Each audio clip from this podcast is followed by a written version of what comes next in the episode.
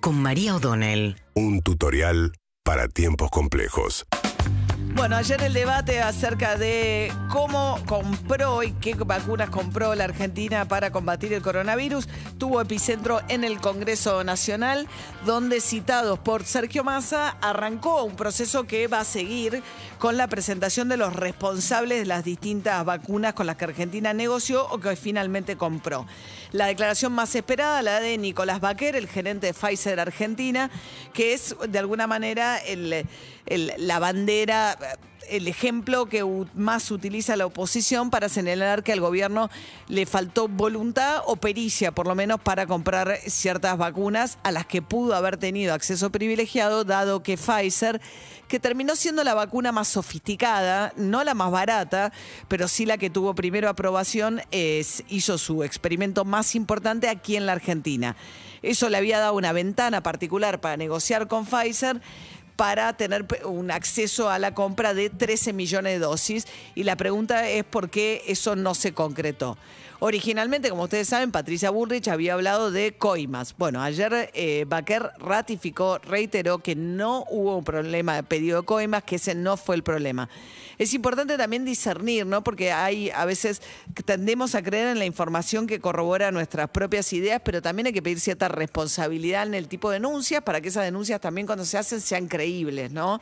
Eh, me parece que está claro ahora que ya Pfizer en todos los idiomas posibles ha dicho que no fue un pedido de coima ni tampoco una intermediación la que complicó la negociación. Sí insistió Baquer, aunque dijo, miren, yo no soy abogado, pero Massa le preguntó concretamente, Sergio Massa le dijo, no me queda claro si para avanzar contractualmente o sea, para que se pueda concretar finalmente el acuerdo con Pfizer, hace falta que nosotros cambiemos la ley. ¿Sí o no? Le preguntó Massa. Y Baquer dijo, hoy la ley no es compatible con aspectos que propone Pfizer. Y ahí vuelve el tema de la negligencia. Ayer también desde el oficialismo cargaron durísimo contra Mario Negri, el radical, que eh, en un tuit puso como una crítica al gobierno que no, y puso mayúscula, no había consultado con Pfizer antes de mandar la ley al Congreso, esta ley que pidieron todos los laboratorios, que era decir, bueno, vos me estás pidiendo que yo te entregue vacunas sin haber cumplimentado con todos los experimentos y el proceso que esto habitualmente lleva porque estás en una emergencia, garantízame que el riesgo es mutuo, que si algo sale mal no me va a llenar de demandas judiciales. La verdad es que me pareció exagerada también la carga sobre Negri, porque dicen, bueno, ah, dale, pedile a las mineras que te expliquen cómo regular el impacto ambiental o pedile a la petrolera. No es así, porque en efecto esa ley se mandó al Congreso porque era un pedido de todos los laboratorios en una situación de emergencia. Entonces, evidentemente se hacían consulta con quienes te pedían cosas. Después podés decir, lo que me pedís es exagerado, no te lo voy a dar, pero consultar a los laboratorios, obvio que lo tenés que hacer. Y ahí está la pregunta, porque el propio Ginés dijo, no, pero es que Pfizer nunca dijo que tenía un problema con la palabra negligencia, que es la que agrega Cecilia Moró, que también dijo algo totalmente falso, que también lo desmintió ayer Nicolás Baquer cuando dijo, nosotros no pedimos ni recursos naturales, la propia Carla Bisotti dijo, no pedimos nunca, no nos pidieron eh, como garantía ningún tipo de recursos naturales, etcétera. Entonces se ha exagerado, se ha mentido, se ha manipulado mucho todo este tema de eh, Pfizer. Y ayer, si bien hubo más información, continuó. Y creo que parte del ataque a, a Negri no tiene mucho sentido. Ahora, vos podés decir, obvio que tenés que consultar porque hicieron una ley a medida en los laboratorios. Y el propio Ginés manifestó su frustración diciendo, bueno, pero Pfizer nunca dijo nada.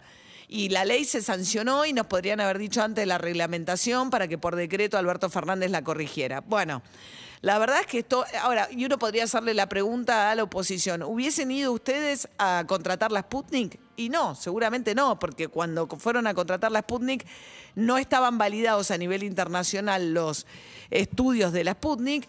Eh, así todo, el ANMAT dijo, sí, nosotros tenemos información suficiente como para validarla, y en ausencia de la AstraZeneca, que era la que había apostado la Argentina, termina Alberto Fernández cerrando ese acuerdo con la Sputnik. Falta todavía que se presente Sputnik, pero ayer sí se presentó Marcelo Figueiras, el titular del laboratorio Richmond, a quien bastante acribillado por la oposición también, como diciendo, bueno, pero el gobierno los ayudó a ustedes a tener este acuerdo con Gamaleya, algo que también es una buena noticia, porque finalmente llegó el componente de la agente activo que se va a fraccionar acá en la Argentina, que no es solamente ah, envasa ni nada más, requiere cierta, digamos, el Instituto Gamaleya es muy exigente y se mandaron pruebas para demostrar que el proceso es seguro y sobre todo se abrió una posibilidad muy interesante que es que el laboratorio Richmond por contactos previos que tiene en la India, podría llegar a fraccionar acá el, el, componente de la Sputnik 2, del segundo componente, que es el que realmente escasea. Hay más de 6 millones de personas vacunadas con Sputnik